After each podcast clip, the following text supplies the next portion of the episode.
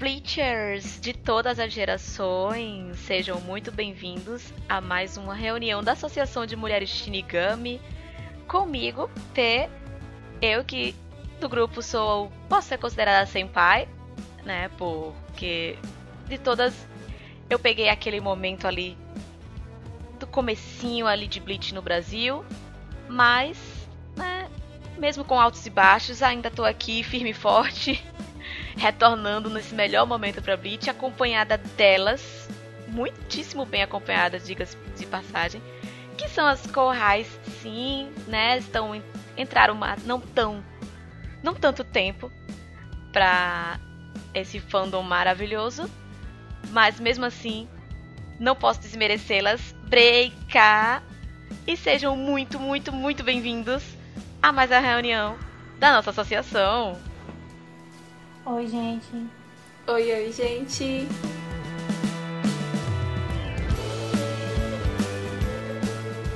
E falando em gerações, né? Eu citei aqui que eu sou de uma geração um pouco mais, né, de uma década atrás, e as meninas são dessa geração mais atual. Então, o episódio é o número 13. Por que não? Por que não, né? Não encaixar as coisas aí, não é mesmo, Cá?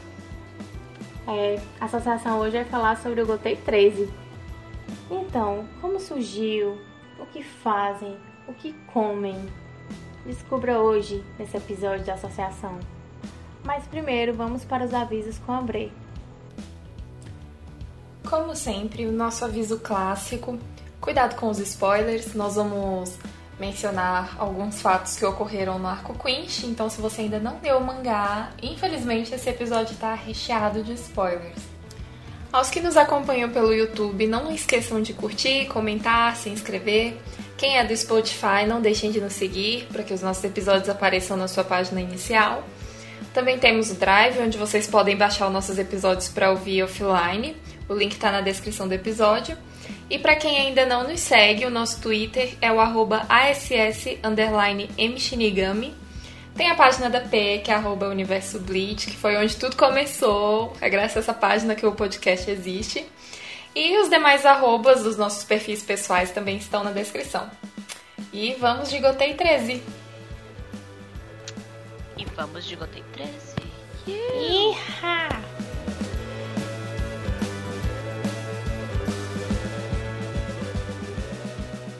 Então a gente vai meio que fazer um apanhado da Gotei 13 nas em três gerações. Né? As três gerações que são mais focadas no anime barra mangá, que seriam a geração de 100 anos atrás, né, do arco Back to the Pen... Não, Back the Pendulum. Toda vez eu boto esse to aí no meio, não tem Back the Pendulum. Temos a geração do de quando o Ichigo conhece a Rukia, que é a lei do Arco do Resgate, o Rei Comundo, e a formação mais recente, a pré-final da Guerra Quinch, porque até depois da Guerra Quinch a gente tem uma outra formação que a gente não chega a conhecer a, a atuação dela. Então, a gente decidiu fazer um apanhado dessas três gerações e dar uma avaliada em como é que é o funcionamento, quem são, fazer a, uma comparação entre a, as, as condutas e as posturas das três gerações que a gente consegue ver, né? Porque querendo ou não, são três gerações totalmente distintas, mesmo sendo em períodos tão pequenos. E também são gerações que, mesmo tendo alguns dos seus oficiais voltando para os seus postos, mesmo assim elas isso ainda tem uma mudança enorme e tal. Então, vamos tentar aí fazer essa esse pequeno passeio pela Gotei. Mas antes da gente chegar nessas três gerações, é claro que tem a, o comecinho ali da Gotei. Então vamos voltar um pouco mais no tempo e dar uma olhada ali na primeiríssima formação do que antes era apenas conhecido como Gotei.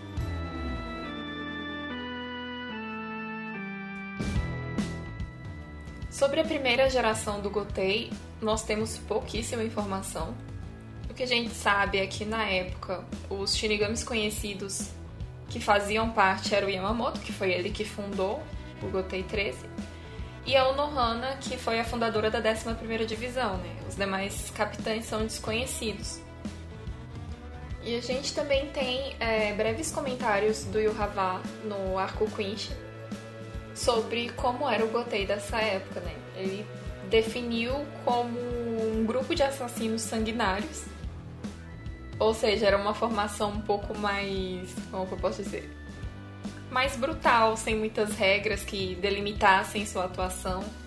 E eles não se atêm muito a questões de justiça, de ética, de moral. Eu acho, inclusive, que seria uma excelente época pro Mayuri, né? Ele ia amar viver nesse, nessa, nesse tempo, sabe? Infelizmente, ele, ele veio pra parte mais burocrática do Gotei. Ele e o Zaraki, eu gostar muito. Ah, pro Zaraki meio que não mudou muitas coisas, né? Eu ainda acho que ele tá bem restrito ainda acho que ele é bem restrito, porque a maior parte do tempo ele fica dormindo. Exato. Ele, Não porque ele... ele... é preguiçoso, mas, né? Que é melhor dormir do uhum. que levar expor. Ou pior, né? mas, enfim, a gente vai falar isso aí quando a gente for. Né? Vai falar um pouco mais do Gotei depois, essa geração de Gotei que a gente tem mais Querendo ou não, a gente tem mais apego, né? Essa geraçãozinha. Vamos voltar ali pros velhos. Velho não, sem pai. Desculpa.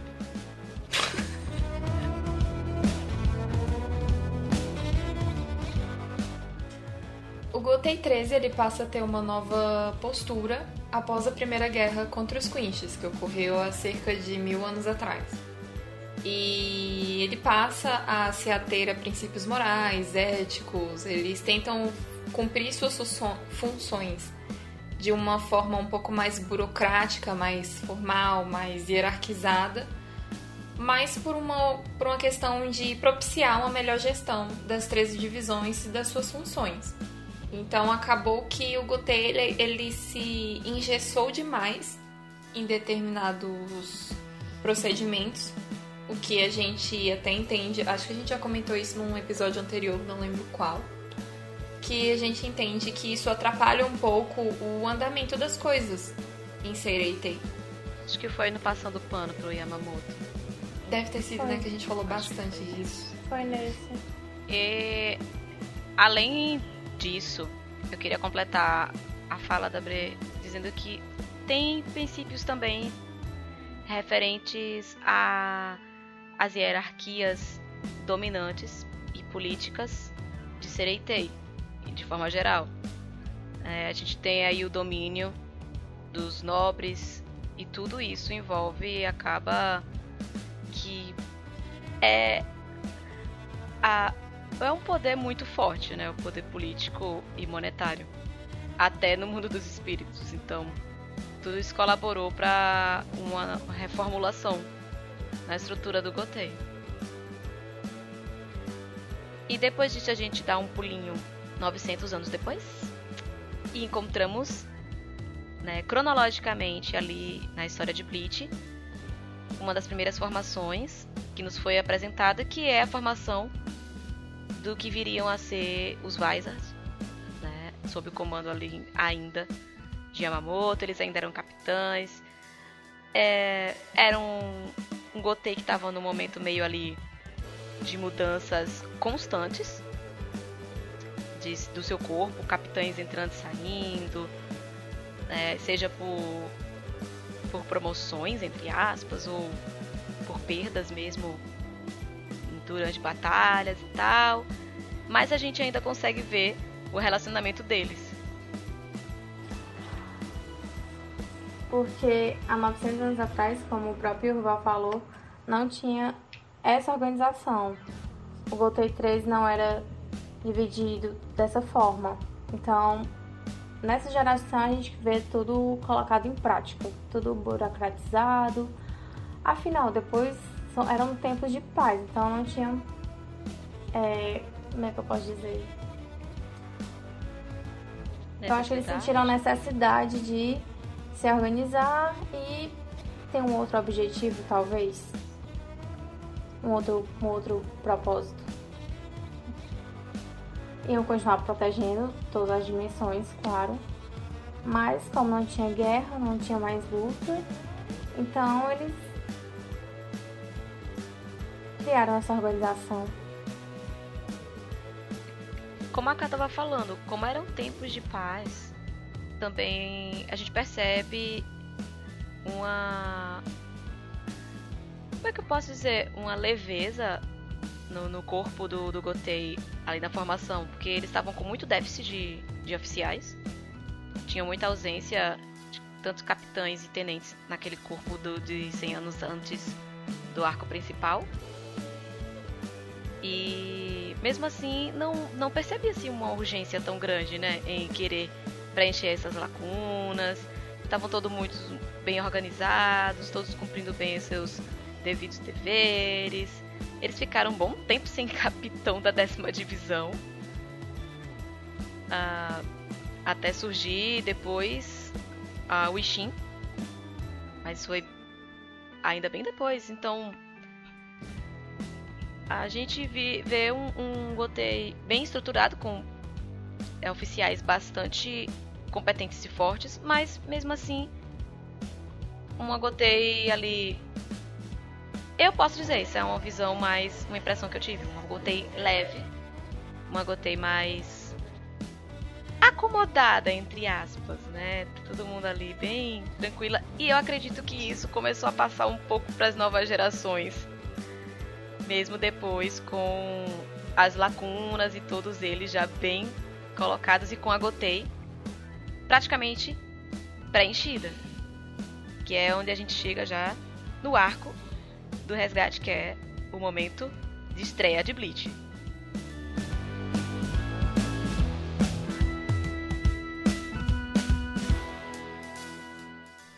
O arco do resgate foi a, o primeiro contato que a gente tem com o Gotei 13, né? E a gente percebe que por mais que seja um período de paz, entre aspas, é, a gente vê que existe um, um, certo atrito entre alguns capitães, que é o caso do Hitsugaya, o Gin, o Aizen, existe toda uma animosidade ali entre os capitães. Mas, apesar dessa, desse leve atrito entre os capitães, a gente percebe que até então eles viviam de maneira pacífica, todo mundo se aturava, tava tudo certo. Até que acontece a invasão do Ichigo e dos amigos dele para salvar Rukia. É, a gente tem a suposta morte do Aizen, que também deu um susto em todo mundo, né? Quebrou a, a tranquilidade de Sereitei. E logo depois teve o, a traição do Aizen, do Tousen, do Gin que foi um grande estopim para Seireitei, né? Não só perderam três capitães, como também tiveram todo o sistema é, judiciário quebrado, né? Porque o Aizen massacrou todo mundo. Então, além de ter vários cargos vagos de capitães, a Central 46 teve que se reestruturar inteira, que é algo que a gente quase não comenta sobre, né? De como que foi essa transição de como que foi a, a, questão, por exemplo, dos tenentes que sofreram muito com a questão da traição, né? O Hisagi, o Kira. Teve a Momo também que ficou extremamente perdida no meio de vários acontecimentos e misturando toda a questão da hipnose da Kyoka Sugetsu. Enfim, foi um, um grande caos que Sereiten passou nesse, nesse período, né? Deixou todo mundo desnorteado. É, porque assim, e... né? Eles esperavam que, tipo, na verdade, o grande erro da Gotei é não esperar por nada mais, né, por um longo tempo, se acomodou. Mas esses momentos de paz, né, deixam todo mundo né, bem a, acomodado. Então, eles estavam naquela inércia lá, só combatendo rolos, né, burocracias e tal. E de repente veio um baque enorme desse, no qual eles não estavam muito preparados temos também o controle total do Aizen por trás dos bastidores, que afetou. E aí nós temos essa essa quebra do Gotei, que vinha aquele clima de. Né, teoricamente, uma força-tarefa potente de pessoas super fortes que na verdade se provaram ineficientes na hora do que mais precisariam. E a gente vê agora uma Gotei totalmente fragilizada, sem os oficiais, com e com os oficiais que, que ficaram muito abalados, porque os que ficaram foram os mais atingidos, que foram os tenentes que tiveram que ficar tomando conta da, das divisões como capitães interinos. É a Momo, o Hisaki, por exemplo, né, o Kira. Foram os mais afetados pelas traições e eles tiveram que levar o Gotei durante esse período como capitães interinos. Então, tipo assim, imagina é, três equipes inteiras com mais de 100 soldados, todos tendo que ser liderados por oficiais que, tão, que estão emocionalmente abalados além do transtorno do, de toda a Gotei. É, com o comandante que a gente já sabe que é bem inflexível. E aí a gente sai daquela Gotei, bem de good vibes, pra uma Gotei sad boy. Em todo o seu aspecto. Começa a ter um clima totalmente diferente.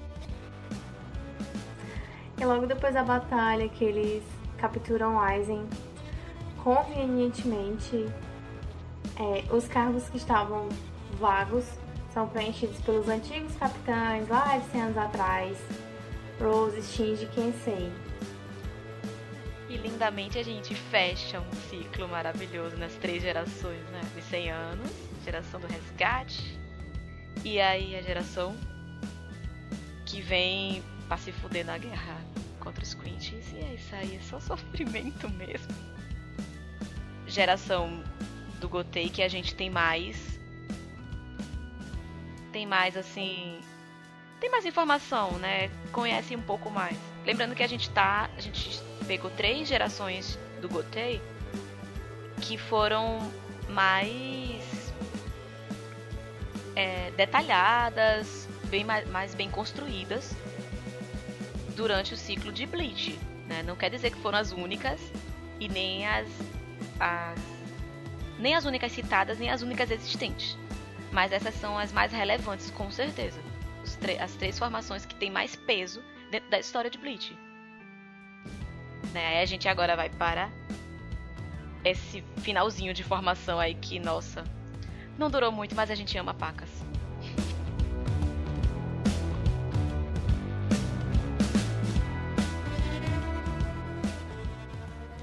E após a guerra contra o Aizen, quando ele foi selado e tudo, que a gente já tá no arco Fullbringer, nós somos surpreendidos ao ver os cargos vagos, após a traição do Aizen, do Gin e do Tolsen, sendo preenchidos pelos Vaisas que eram capitães há cerca de 100 anos atrás. Então, foi algo muito interessante de se ver, de principalmente pelo fato da resiliência desses capitães, né? Eu acho que eu não retornaria com tanta facilidade para Soul Society após tudo que aconteceu com os Wizards. Nossa. Fica aqui a salva de palmas. Sim. E, e é essa formação que vai encarar a guerra contra os Quinches, né? Eu concordo plenamente com a Bre em relação a eles toparem retornar aos postos. Tipo, nossa, velho. É, eles foram tratados como monstros, rolos iam ser executados se não fossem salvos pela pela Yoruichi Urahara e tal. E, então você voltar para onde te trataram como nada, não deram nem chance, é eles realmente merecem um não, não eles precisam salva não, eles merecem Tocantins inteiro, né? Não só palmas, que sinceramente eu faria a Hiyori, eu não votaria não. Eu ainda ficaria com ódio. Sou rancorosa. E eu não entendo por que, que o Shinji e o Rose faltaram pra Social Site, mas o Kinsei, eu acho, não é uma coisa minha. Eu acho que ele não se encaixou no mundo humano. É, eu acho ele muito leal. a Society, mesmo as coisas terem acontecido do jeito que aconteceram, ele é muito leal. E não sei se ele realmente não se encaixa no mundo humano, mas eu vejo assim. Eu acho que ele não se imagina fazendo outra coisa sem ser. Ele não se imagina sendo outra coisa não, é, sem ser Shinigami. Eu acho que é assim, pelo menos é assim que eu vejo ele. É, a gente nunca vai saber o verdadeiro motivo de eles É. terem aceitado, né? Só tudo na, tá tudo na cabeça de Kubo Sensei. E só. Ou nem isso.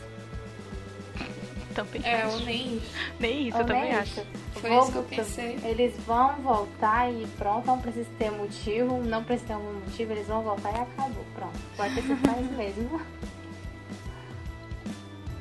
E essa formação, né, como a gente vem falando, acho que a gente já comentou nesse episódio, é a mesma formação praticamente de mais ou menos 100 anos antes da guerra contra o Aizen, a batalha por Karakura e tal. É, porém, não é o mesmo clima. né?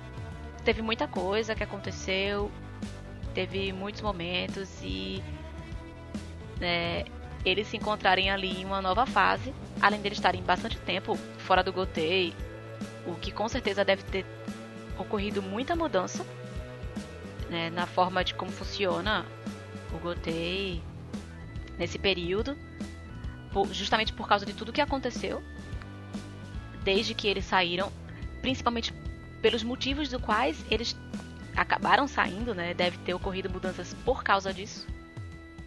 Tenho certeza que é, o Central 46 e o Gotei eles tiveram algumas mudanças em relação a como agir, certas coisas. Então, eles tiveram que ter uma nova adaptação, novas coisas. E querendo ou não, o Yamamoto tava um pouquinho mais docinho, tava um, né? Tava aquela coisinha mais softzinha. Então a gente Depois tem... ele. Né? Depois ele morreu, Shunsui assumiu o comando. Ficou tudo melhor, gente. Aí a gente vem pra mais uma outra fase de paz, amor e harmonia dentro do Gotei. É claro que né, não durante o período do- da guerra contra os Quinch. No arco da Guerra Quinch, a gente também consegue perceber que não é só a questão dos capitães, mas os tenentes também evoluíram bastante. A gente percebe isso do Hisagi, do Kira, da Nanao e essa relação entre capitão e tenente e dos tenentes também tomando certas posições, a gente acaba percebendo a função deles e a importância deles e como isso influencia no Gotei de uma forma geral. É, outra coisa que também está totalmente diferente é a Central 46, que ela está um pouco mais maleável do que antes do massacre, né, do Aizen. Então, isso, querendo ou não, influencia diretamente no Gotei 13, todas as decisões, todas as permissões e, e proibições da Central 46 influenciaram na Guerra Quinch. Então, de toda forma, essa foi uma formação do Gotei 13 que a gente nunca tinha visto antes. O que é muito importante a gente trazer para cá sobre essa, essa pequena evolução da Central 46, que eu espero que só melhore. E. É isso. É é bom ressaltar que a gente teve praticamente três formações de Central 46 ao longo, né? Ou mais até, porque a gente teve a, o contato que a gente teve nessas. é, no caso, nessas três gerações que a gente tá focando, né? Que é a de 100 anos atrás, a da guerra contra o Aizen e a da guerra Quinch. Que é aquela primeirona lá, a bem mais inflexível que mandou despachar os, os pobres lá, como se fossem rolos qualquer. Ah, a gente teve a Central 46, que foi é, massacrada pelo Aizen, ou seja, a Central 46, que na verdade era o Aizen, o Tolsen e o Gin, que ali no finalzinho. E tivemos a Central 46, a, ali do regime Yamamoto Shunsui, né, que foi uma transição. É, querendo ou não, eles tiveram essas mudanças porque também muitos morreram durante a Guerra Quinch e tal. E a gente pode até dizer que se fosse a central anterior, provavelmente eles não acatariam algumas decisões que Shunsui tomaram. Mesmo que Shunsui fosse lá e fizesse a mesma coisa, era muito menos provável que eles fossem aderir às coisas que é, ele estava solicitando ali. Com certeza. Essa central é um pouquinho mais é, flexível, como a Bre estava comentando antes. E após a Guerra Quinch e dentro do período que a gente conhece nas novelas, que é de mais ou menos uns 10 anos. Tô certa, P? Você Sim. É... Até o é próprio é mais... Shunsui fala, né? Ele mesmo, ah, 10 anos para poder terminar essa essa reconstrução, Sim, a construção. né? Uhum. Pois é, dentro desses 10 anos, nós vemos muitas pessoas é, em cargos novos, né? Porque de certa forma não são rostos novos, né? Eles só estão mudando de cargo. Sim. Shunsui e Nanao eles já estavam lá na primeira divisão desde a guerra. O Kikiba também, que é o segundo tenente do Shunsui. moral, que ele é desse. Que moral. Uh, aí na quarta divisão temos a Isani como capitão, amor. Eu adorei isso. E a irmã e... dela, né? Como isso, tenente. e a Kione como tenente. Eu não sei se eu gostei muito dessa nomeação. Eu achei justa, porque. Assim, não exatamente justa a palavra que eu queria, mas.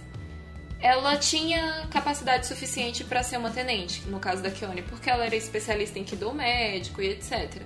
Então ela tinha competência suficiente. Mas eu queria tanto que fosse o Hanataro. tipo, ia ser maravilhoso vê-lo como tenente. Mas tudo bem, quem sabe numa novel, talvez, não sei. E aí na sétima divisão nós temos o Iba como capitão também, que eu achei maravilhoso. Sobre a nomeação do Iba, tem muita gente que contesta por nem sequer ter visto a Shikai dele. Não significa que ele não tenha, que com certeza ele tem porque ele é um, era um tenente. E para ele ter se tornado capitão, ele deve ter alcançado a Bankai. É, eu pessoalmente preferia que o Love tivesse voltado. Mas fazer o que, né? Ele não quis. Então, ninguém é melhor do que o Iba para tomar conta da sétima divisão. Na novel da, do Casamento Renruki, o Iba ele mostra um pouco de insegurança com relação a essa nomeação, né? Ele não se sente à altura do cargo de capitão e ele mostra isso o tempo todo na, na novel. Ah, a gente dá Ou pra ver seja... também um pouco, te interrompendo, Bre, na, uhum. na, no time skip. O pouco que mostra também dá pra perceber essa segurança dele, porque, tipo, tá todo mundo em paz e tal, entre aspas, né? E ele tava fazendo o quê? Treinando que nem um louco. Ele desce de um, uma montanha gigante, o pessoal tudo correndo atrás dele, capitão, e ele correndo pra ir pra reunião. Pessoal, gente, não precisa tá dando esse pique todo. Eles têm até esse comentário dizendo, mas o Iba tá dando todo, desde que ele foi nomeado capitão, que ele tem treinado o tempo todo, mostrado o tempo todo que ele é capaz. Então isso né, mostrou pouco e a novel, como a, a Breta falando, só fez reforçar mais. Que ele não se sente muito digno, né? O que, por um lado, é bom, né? Porque isso dá uma motivação para eles se tornarem melhores, que era algo que os antigos capitães não tinham mais, né? Eles se acomodaram, que é algo que a gente uhum. sempre critica aqui. Então, ver que essa nova geração de capitães está dando esse gás é muito bom e reconfortante, né? Para quem passou um sufoco na Guerra Quinch como a gente. Então, por um lado, isso me deixa confortável. Mas voltando aos novos, novos cargos, a gente tem a Lisa na oitava divisão, que eu achei maravilhoso. No último episódio a gente comentou sobre. Temos o Ikako como tenente da 11ª divisão, que eu achei fantástico. Merecidíssimo. Merecidíssimo. Foi outro também que merece o Tocantins inteiro. Merece. Ele merece demais. Tem o Akon como tenente também da 12ª, que eu amei também. Sim. Mais que merecido. E falando em merecimento, temos Hulk na 13ª divisão Ai. como capitã. A melhor nomeação possível, cara. Meu Deus, Coisa princesa, rainha. Ela, é- ela é todos os títulos que merece. Imperatriz, ela é tudo. Maravilhosa. E ai de quem disser que foi status, que foi protagonismo. Não foi. Eu vou dizer uma coisa aqui e vou deixar os ouvintes pensativos, caso não tenham pensado nisso, porque o spoiler da novel também. Ela né, teve a oferta, não vou entrar muito em detalhes, mas ela teve a oferta muito antes dos 10 anos, mas preferiu esperar. E perceba que o Byakuya, ele falou que para aprimorar uma Bankai você precisa de 10 anos. A Rukia conseguiu a Bankai dela durante a Guerra Quinch. E ela só aceitou a nomeação 10 anos depois. Ou seja, ela preferiu esperar o aperfeiçoamento da Bankai dela para assumir o posto de capitã. Sendo que o Shunsui segurou esse posto por muito tempo, né? Porque o convite de- do, do amor da vida dele, né? Tinha que ser respeitado. Então. É, então, assim, ela não. Ela teve todo esse senso né, de honra, de, pra poder honrar tanto o nome Kultik, né? Em questão de tipo, não, a gente faz tudo muito corretamente. Então eu vou respeitar todos o- os processos que são exigidos para essas questões militares. É, e também fazer jus, né, à, situação para dizer não, eu cumpri com tudo que era necessário para isso. Eu não tô aqui porque eu sou a princesinha Kultik, como ela era sempre vista, né? Não porque eu era a tenente do do Kitaki, mas ela tava ali porque ela batalhou tão bem e ela merece demais. Ponto final. Maravilhosa. Eu tô fazendo barulho aqui querendo saber. Tamanha certeza do que fala. Ai, olha, falou da Hulk, eu já fico meio desconcentrada. Mas deixando de lado ali as coisas perfeitas que Kubo nos dá, que Kubo nos deu. Agora a gente vai dar um foco nas 13 divisões individualmente, falar um pouco sobre o que cada uma faz, as funções que já foram nos apresentadas, sem muito detalhe também, porque vai ter um momento que a gente vai focar mais profundamente em cada divisão, mas nesse momento a gente vai fazer um apanhado geral e falar um pouquinho de cada uma. Começando, claro, pela primeira divisão, que é representada pela cor roxa. E a sua flor é o crisântemo, que inclusive é uma das flores mais importantes do Japão, tem até festivais só para ela. E o seu lema é verdade e inocência. E a gente não tem uma confirmação se a primeira divisão tem alguma função além da coordenação dos bantais, né? Porque é o que a gente percebe principalmente nos primeiros arcos, que o capitão da primeira divisão, além de comandante, claro, ele coordena as missões, ele é, realiza as reuniões de emergência, divide tarefas e etc. É mais uma questão de organizar o Gotei 13 de uma forma geral. Já a segunda divisão, ela é representada pela cor laranja escuro, a sua flor é a pulsátila e o seu lema é procure nada, que é um lema muito conceitual, considerando a função que é realizada pela segunda divisão, que originariamente não era dela, era da, do clã Shihoin, que é a unidade móvel secreta ou força furtiva. Então eu acho que isso tem muito a ver com as atividades investigativas da segunda divisão.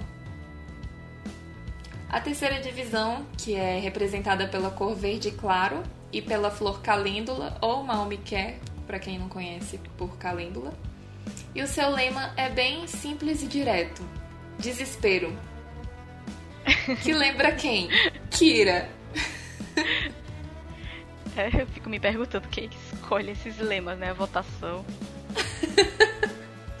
Olhou pra carinha do Kira. Ai, ele tem uma cara assim de.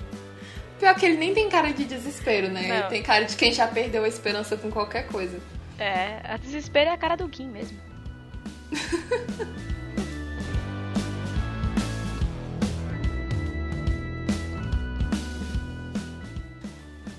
Quarta divisão, que é representada pela cor rosa escuro. e a sua flor é a campânula. O lema do, da quarta divisão é Os que sofrem são amados, e é a divisão responsável pela, pelos cuidados médicos do Gotei 13. A quinta divisão é representada pela cor turquesa, e é um turquesa bem clarinho, bem, bem pálido. A sua flor é o lírio do vale, e o seu lema, na verdade, são várias palavras juntas, que é sacrifício, amor puro, perigo, humildade e doçura. Aizen. Hum. Não, tá bom. Exagerei. Perigo ok. Humildade zero. Ué, mas eu tô falando do Aizen clássico. O Aizen Puro clássico. amor. Né? Isso é, é, a cara da Hinamori. Mas é porque, é, vamos dizer que esse, essa divisão mescla muito, né? É. A, a, é uma mescla do Aizen com o Shinji com a, a Momo ali esse lema. Eu acho que cada, cada um que foi assumindo o posto foi acrescentando uma palavra. Deve ser. Acho que foi. Mas enfim. Faltou deboche. É, faltou deboche. faltou. Os, os dois são muito debochados, né? Faltou. Pois é. Agora, falando sobre a sexta divisão, a sua cor é o azul escuro, a flor é a camélia e o lema extremamente condizente. Motivo nobre. Nada para falar. É isso. tá, já tá explícito, né? Sétima divisão, representada pela cor cobre. A sua flor é a íris e o seu lema é coragem. Esse lema é bem é bem representativo. No caso do, do antigo portador da, da capitania, porque foi um capitão que precisou sair do seu clã, enfrentar o clã para poder sair, enfrentou o, o Shinigamis para poder se aceitar, mesmo ele, né, estando desconfortável, mas foi lá. Então, realmente encaixa muito e o seu sucessor em, em uma situação um pouco mais diferenciada do que a dele também se encaixa no mesmo lema. Então, nossa, é um lema que ele vai perpetuar, com certeza. Todos os, os que encabeçam e provavelmente todos os que fazem parte do corpo se enquadram. A oitava divisão, que é representada pela cor rosa claro, e pela flor estrelícia ou ave do paraíso. E o seu lema é Tudo é conquistado. Na minha opinião, combina muito com o Shunsui, porque tudo ele conquista na base da lábia, do jogo de cintura, tudo ele dá um jeitinho, ele tenta convencer alguém a mudar de ideia com muita. Com muita lábia, com muito jeitinho, é isso. Estou sendo repetitiva, mas é porque não tenho como me estender mais sobre isso.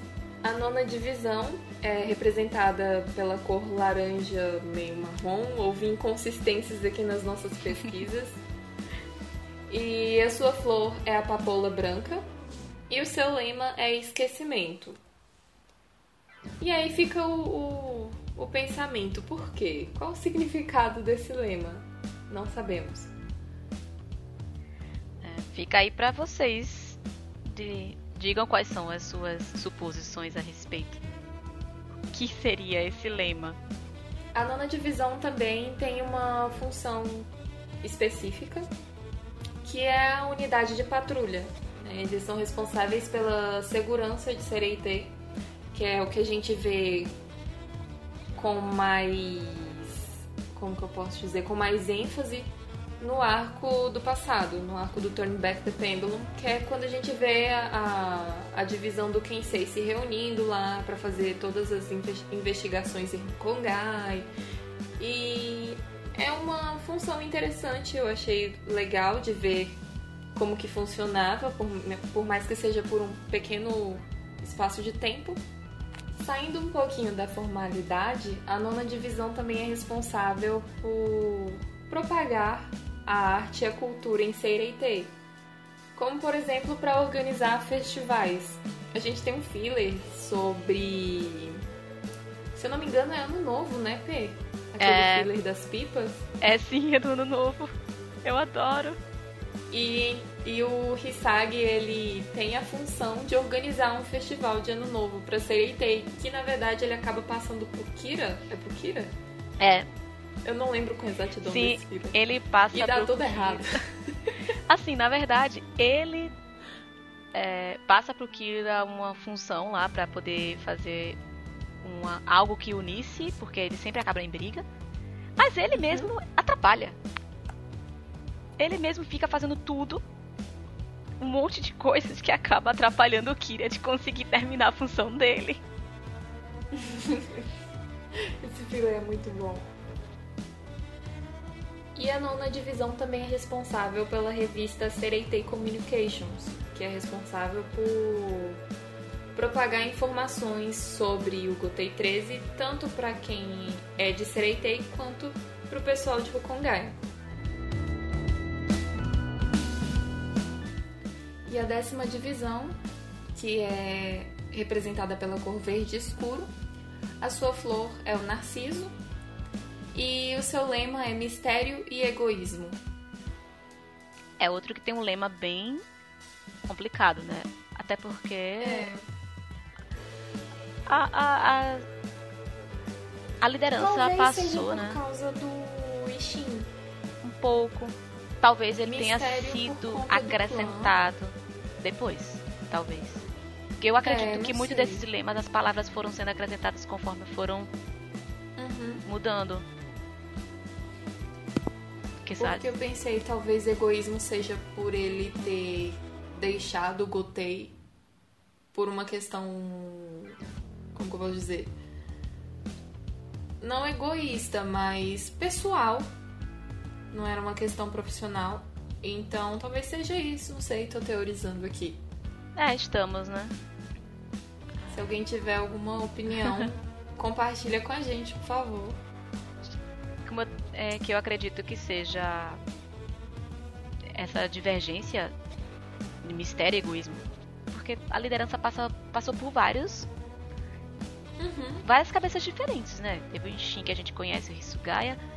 Antes teve o outro que morreu em serviço, foi do período ali dos, do, dos 100 anos antes. E a gente também não tem Sim. muita ideia de como, então tem essa coisa, né? A 11 divisão é representada pela cor lavanda. A sua flor é um milefólio. E o lema, de forma bem objetiva, é luta. E. pois é, né? Bem objetivo mesmo. Nada a contestar a respeito disso. E essa é uma das divisões que tem uma função específica, que é a divisão de combate. né? A gente vê a 11ª divisão como uma divisão de linha de frente.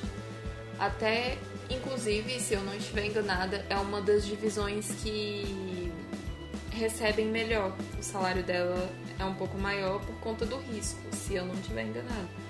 A 12ª divisão é representada pela cor verde oliva. A sua flor é a flor do cardo. E o seu lema é vingança, rigor e dependência. Bem conceitual. É. Eu não sei, eu não tenho o que falar. Não tenho. Vou deixar no ar. É. Essa divisão ela também tem uma função específica, que é só dela, que é trabalhar com desenvolvimento tecnológico. Ela já tinha essa função, era um trabalho da Rikifune, até porque ela era especialista em, em gigais. E logo quando Urahara assumiu a capitania, ele criou o Centro de Desenvolvimento Tecnológico, que já se, já se tornou uma. Sei se é instituição a palavra. É uma instituição. Tá. Aliados, Instituto de Pesquisa e Desenvolvimento de Shinigami. que se tornou um instituto, podemos dizer que talvez seja independente da 12ª divisão, mas que esteve ligada com Urahara, esteve ligada com Mayuri também, então é mais ou menos a mesma situação da segunda divisão. que era da Yoruichi, passou para para Soifon e a Soifon permaneceu com a função tanto da unidade móvel secreta e da segunda divisão por si só. A 13 terceira divisão, ela é representada pela cor vermelho escuro. A sua flor, ela é a mesma da quarta divisão, se eu não me engano, deixa eu ver. Sim, da, a mesma da quarta divisão, só que ela é especificada pela cor branca.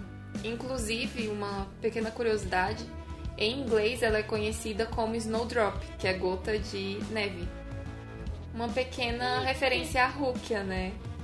E ah, um adendo, porque essas flores elas são colocadas desde o começo da, da história. Ela não é apresentada bem depois. Então, desde que apresentou as insígnias, as flores elas já são apresentadas.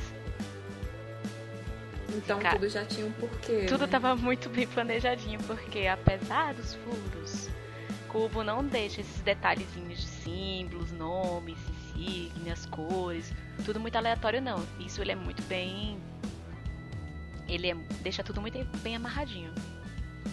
E assim, a 13 terceira divisão, eu acredito que seja responsável por cuidar das crianças todas que entram ali.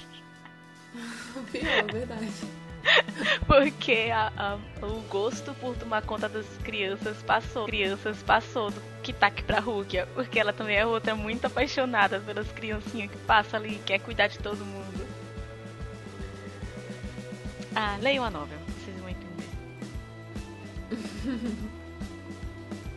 E para fechar, o lema da 13ª divisão é esperança. Ai. É amplo, porém lindo, né? Perfeito.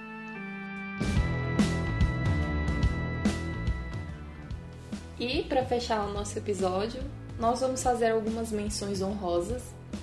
Primeiro para a divisão zero, que tecnicamente ela tá é, independente do Gotei 13, porque o Gotei 13 ele serve para proteger Soul Society e Sereitei. Já a Divisão Zero ela tem a função específica de proteger o Rei das Almas. Falhou miseravelmente, inclusive. Mas enfim, isso fica para outro episódio. é... A gente não quer se aprofundar muito porque a gente vai falar disso de forma mais específica, com mais cuidado, para trazer mais informações e com mais detalhes. Temos também a divisão de Kidous, que a gente tem quase nada de informação e fica aquela dúvida porque ela não é contada como uma das 13 divisões, mas ao mesmo tempo a gente vê que, por exemplo, o Tessai, que era capitão dessa divisão, ele respondia ao Yamamoto como seu comandante. Ou seja, de certa forma existia alguma subordinação aí mas a gente não quer entrar em muitos detalhes por enquanto, porque provavelmente no futuro a gente venha a ter um episódio só sobre a divisão de Kidous e como que trazer algumas teorias para cá, se possível, quem sabe. E para fechar, a nossa última menção rosa e não menos importante, muito pelo contrário, nós temos também a Associação de Mulheres Shinigami, que, na minha opinião, é uma das instituições mais importantes de Sereitei. Por que será? Por que será, não é mesmo? Além de ser a nossa inspiração para criar o podcast, a Associação de Mulheres Shinigami ela é mencionada em alguns Zukans, é, fillers também. E logo no comecinho de Bleach, ela já é mencionada por trocar o nome do Jikongan para Soul Candy, porque ficaria mais fofinho na opinião delas. E eu concordo, é infinitamente mais fácil de falar. E tudo que eu tenho a fazer é bater palmas para a associação por todas as causas alcançadas. E é isso, maravilhosas, perfeitas. É. Dentre elas, além do Soul Candy, temos também o, a, algumas mudanças estéticas no Denrenki Shift das Shinigamis né? E não, é uma, não ficou um aparelhinho, né? Ficou um aparelho mais fashion e tal, né? Aquela ah, coisa monótona, né? Um aparelho, pra quê? Tem que ter personalidade, né? Exato. O da Hulk, inclusive, tem uma capinha de coelhinho, tão lindo. Ah, é, e só um, um adendo importante que a nossa associação já existia aqui antes do nosso podcast, né? A gente só trouxe para vocês porque, olha, nós começamos bem antes dessa associação, porque como shinigamis que somos. Eu só queria só comentar isso mesmo. Muito bem comentado, P. E é assim, na terceira associação, que nós finalizamos mais um episódio. Muito obrigada a quem escutou até aqui. E vamos para os avisos finais com o Bray. Como sempre, estamos aqui para lembrá-los de dar like, de comentar, de se inscrever no canal do YouTube, ativem as notificações. Os ouvintes do Spotify não deixem de nos seguir, Uh, nos recomendem para os amigos e a nossa DM está aberta para sugestões, para críticas, elogios, uh, os comentários do Twitter também. E como sempre, muito obrigada por nos ouvir até aqui. E é isso, gente. A associação vai entrar em recesso a partir desse episódio. Nós voltaremos na primeira quinta-feira de janeiro. Então, nós da associação desejamos a todos os ouvintes um Feliz Natal e um próspero Ano Novo. Tchau, tchau, pessoal. Feliz Natal, feliz Ano Novo. E uh, hoje vai ser um pouquinho diferente, né? Uh, eu queria desejar Merry Christmas to Akemashite o modeto gozaimasu.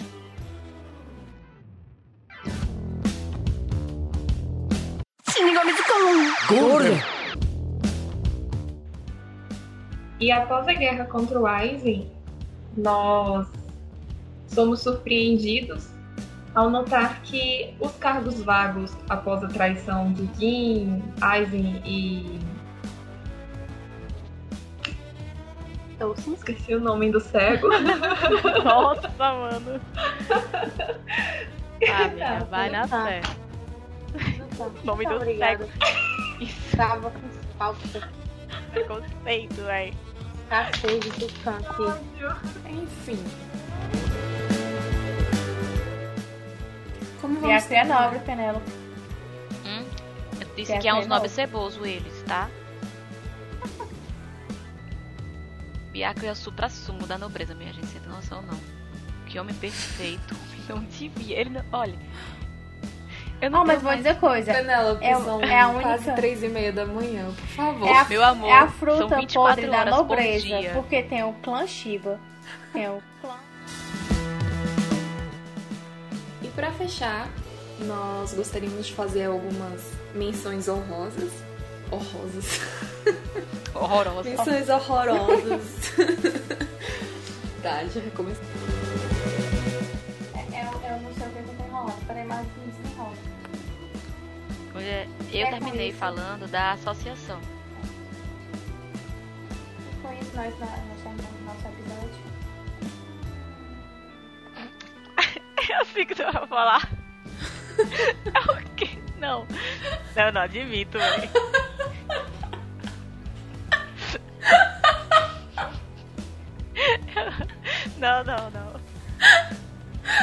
Que rolou?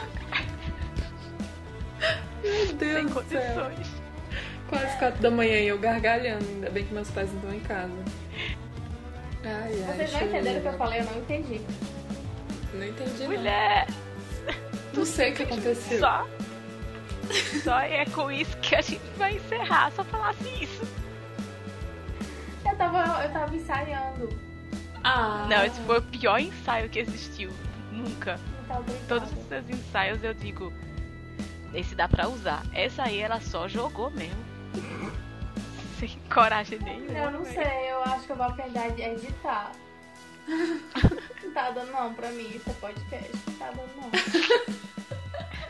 Abuso. Abuso de autoridade. É assédio isso aqui. Tá dando não.